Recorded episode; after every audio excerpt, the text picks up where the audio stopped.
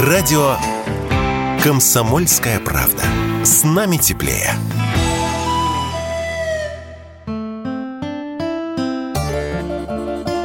Отдых в России. Рассказываем о самых интересных местах в нашей стране и как туда добраться. Новосибирск не слишком популярен у туристов. И это совершенно несправедливо.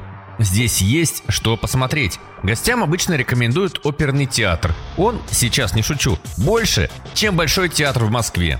Рекомендуют Новосибирский зоопарк. Здесь живут белые мишки, немыслимое количество всевозможных обезьян и, конечно, представители семейства кошачьих. На манулов посетители чуть ли не молятся. Очень уж очаровательные. Памятники и скульптуры, каких только нет в Новосибирске. Из металла, камня, гипса, вылеты и высечены. Лабораторная мышь и светофор, спорящий с продавцом покупатель и постовой. Есть еще Змей Горыныч и Вовка из Тридевятого царства. А любители истории могут просто прогуляться по закоулкам города. Краевед Константин Голодяев знает в Новосибирске каждый квадратный метр, но до сих пор не перестает восхищаться местными старинными улочками.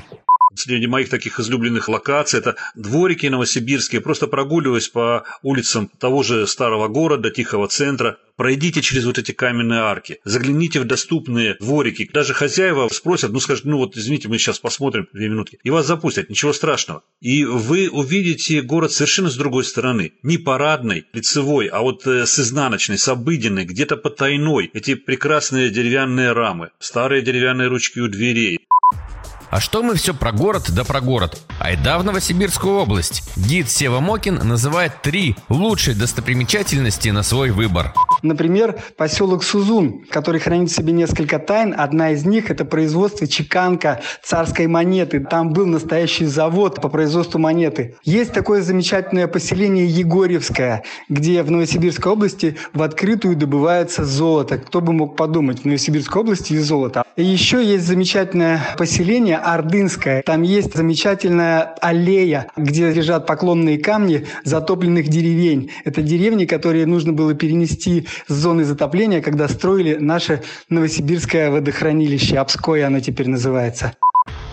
Гурманам в Новосибирской области тоже должно понравиться. Власти региона развивают гастрономический туризм. Заместитель министра экономического развития региона Анна Павлова рассказала нам, как испытала весьма интересный тур. Вы даже не представляете, каким блюдом ее накормили в обстановке достаточно такой фермерской. Идет подача от шеф-повара исконно русских блюд из фермерских местных продуктов. И все это разбавлено еще творческой программой, конкурсами. Я ела а, пшеницу с папоротниками, с, с белыми груздями, с муравьями. Казалось, это исконно русская традиция, когда не было соли, их добавляли для того, чтобы посолить пищу. Попробуйте, я очень рекомендую. Так что несолоно хлебавшие от нас не уедете. Уже собираете сумку? Давайте тогда прикинем бюджет. Проживание от 2000 рублей в сутки, если сильно постараться, даже от полутора. Минималка на такси меньше сотни, но это в редкие часы. Лучше ориентироваться на поездку от 200 до 600 рублей, в зависимости от времени и маршрута. Обед от 160 рублей в столовой, суши-сет от 500. Это, разумеется, примерные цены. Самолет из Москвы в Новосибирск от 2400 рублей. Из Хабаровска бывают билеты за 10. Из Екатеринбурга от 5000. Если что, поезда к нам тоже ходят. И почти отовсюду. Ждем. Вадим Алексеев, радио «Комсомольская правда», Новосибирск. Отдых в России. Рассказываем о самых интересных местах в нашей стране и как туда добраться.